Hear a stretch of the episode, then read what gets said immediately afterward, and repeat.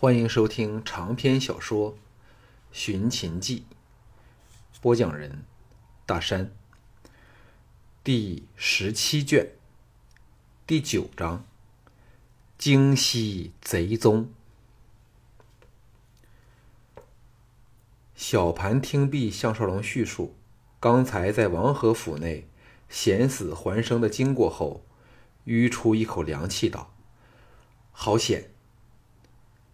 项少龙已很久没有见过他像此刻般真情流露的关切表情，欢喜地说：“万事皆有前因，若非徐仙和陆公一向看得起我，王和怕连说话的机会也不会给我。兼且秦国军方一向忠于楚军，所以王和才能悬崖勒马，否则。”吕不韦金汤就可以全盘制胜了。哎，这其实就是命运。小盘点头说：“黑龙的事儿，师傅该快着手进行了。若吕不韦使个借口调走王和，只是蒙骜便有足够的力量对付你。哎，师傅真要返回牧场吗？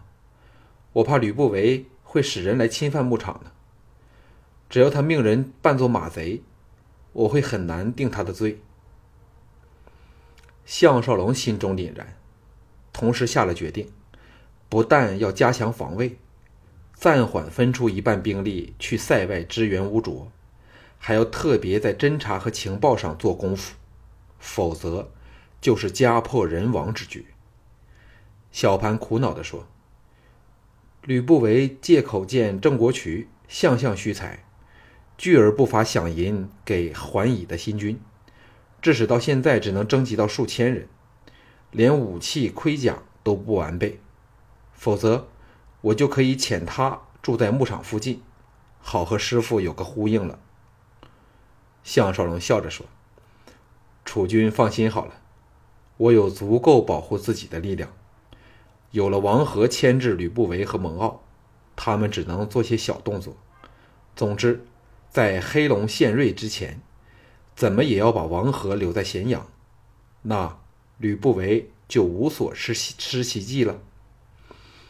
小盘叹了一口气，颇有点无可奈何的神态，岔到新的话题去道：“太后今早把我招了去，训斥了我一顿，责我事事都瞒着他，真是气人。他自己其身不正，叫我怎么样尊重他呢？”这样的母亲，不如没有了更好。项少龙知道，他和朱姬的分歧越来越大，也迫使朱姬越来越依赖嫪毐，而其中微妙的原因，就是小盘因受倪夫人的影响，绝不能容忍朱姬与嫪毐的奸情。这个心态，怕只有他项少龙才能明白。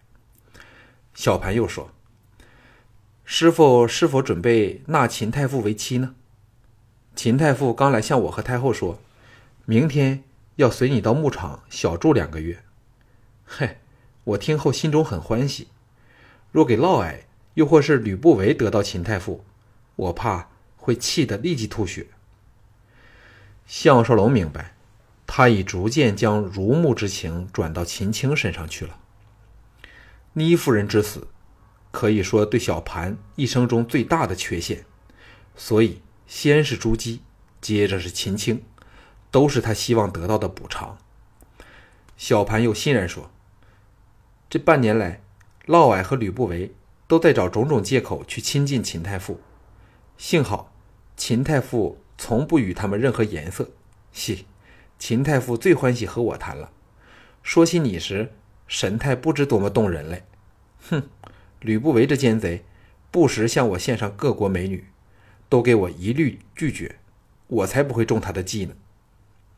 项少龙微笑说：“我若公然娶秦太傅为妻，不但吕不韦和嫪毐会妒忌死了，国内也怕会有很多人不甘心。”小盘摇头说：“此一时彼一时也，现在师傅成了我大秦英雄的象征。”只要师傅能率军赢他，哈，赢他娘的两场胜仗，我再封师傅做个什么侯和君，那时就算娶秦太傅，也没人敢说半句话了。”项少龙失笑说：“楚军的粗话，必在心内憋了很久了。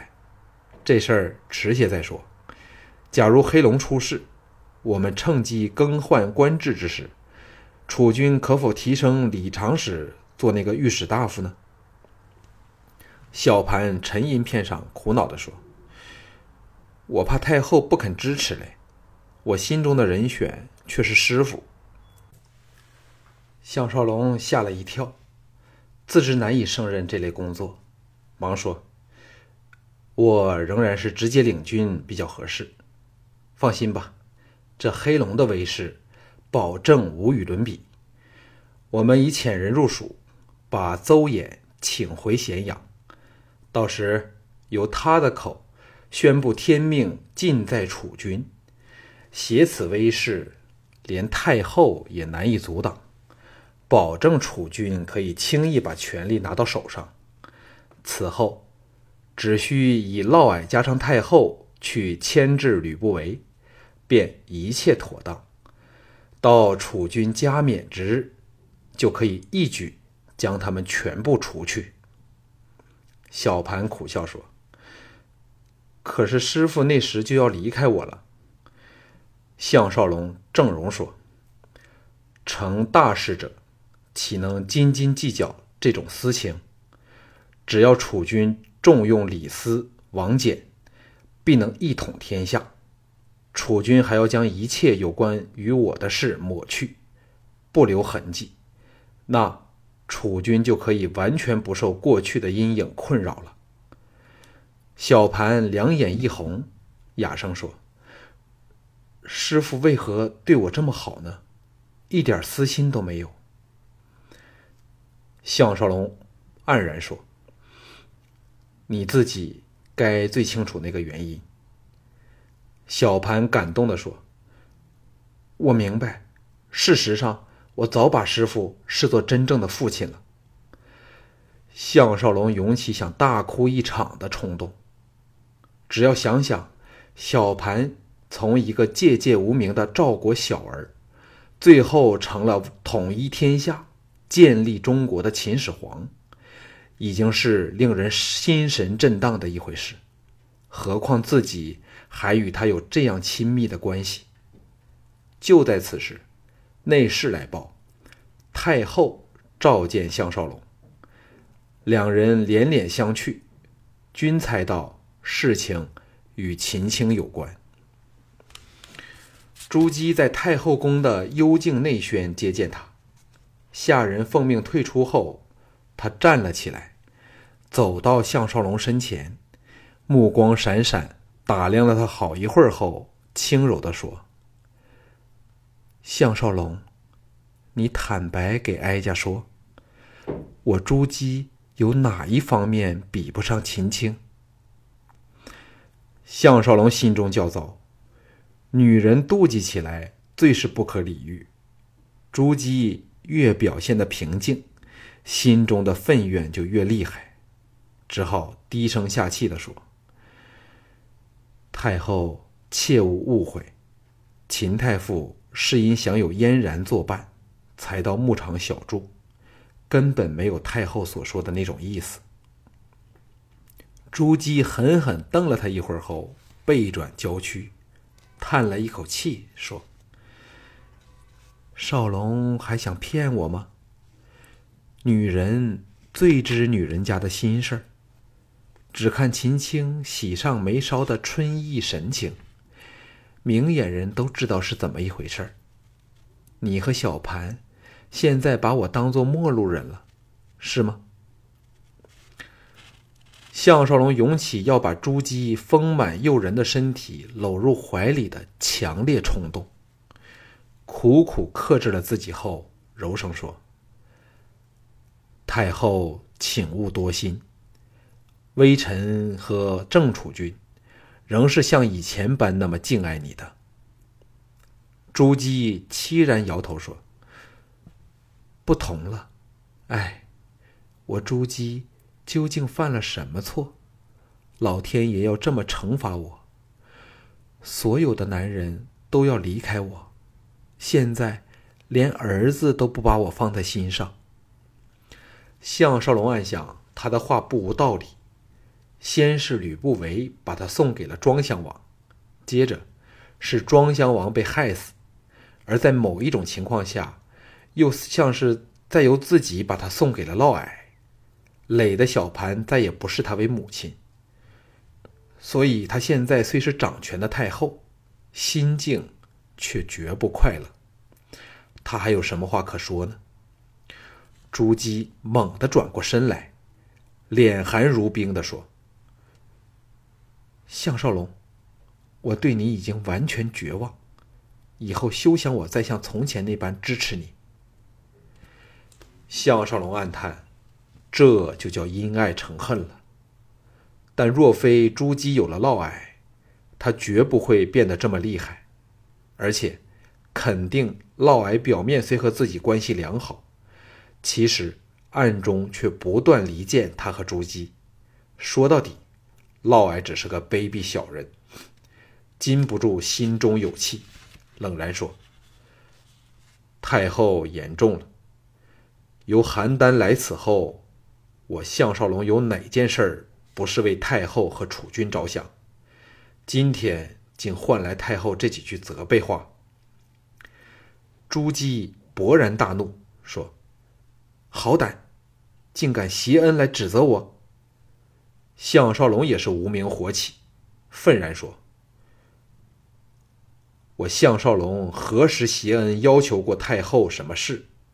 太后说一件出来给我听吧。”朱姬登时语塞，玄佑变脸斥道：“你是什么身份，竟敢这样和哀家说话？”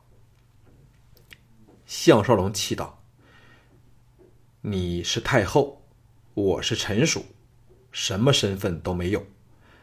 但太后明知我心中对你是怎样的，只是碍于形势，又念着先王恩典，故而不敢做出逾越的非分之想。”但你却偏要怪我忘情负义，这又算是什么呢？朱姬怒瞪着他，高耸的胸脯剧烈起伏，显然心中非常激动。项少龙一点不让的回望他，心中更是愤怨难平。好一会儿后，朱姬平静下来，垂下头去，悠悠的说。对不起，我竟会这样向你大发脾气，但人家心中却是充满怨恨。项少龙也是心生歉疚，不好意思的说：“是我不对和无礼罢了。哎，我真不明白，为何完全控制不了自己。”朱姬移前三步，到了和他气息可闻的距离，扬起俏脸。美目亮闪闪的看着他说：“少龙，我们可否重新开始？你该清楚人家对你的心意。无论你怎样顶撞我，我始终很难对你狠下心来。”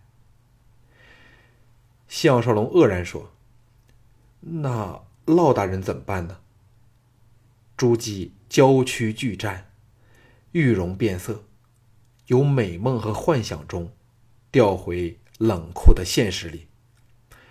项少龙知道他对嫪毐已经是泥足深陷，比盈盈对管仲爷的迷恋还要厉害。心中虽有解脱之感，但仍涌起一股怅惘无奈的情绪。朱姬神色数变，最后回复先前冷傲的神色，点了点头说：“哀家却是失态了。”听说你要和管仲爷再决胜负，假如胜了，是否打算娶吕娘荣为妻呢？项少龙淡淡的说：“吕不韦肯把宝贝女儿嫁我吗？”朱姬叹了一口气，徐徐说：“哀家累了，少龙可退下了。”项少龙离开王宫，马不停蹄。赶回乌府，与十八铁卫换过衣服后，乔装为平民百姓，在他们放哨掩护下，神不知鬼不觉，赴屠仙之约。不一会儿，两人又在那栋房子见面。屠仙欣然说：“少龙，你真厉害，连莫傲都给你算掉了老命。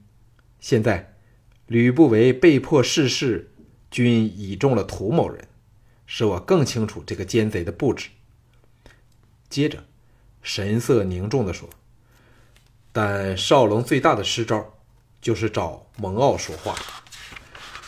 今早，吕不韦把王和、王绾和蔡泽都找了来商议，看来很快会有所行动。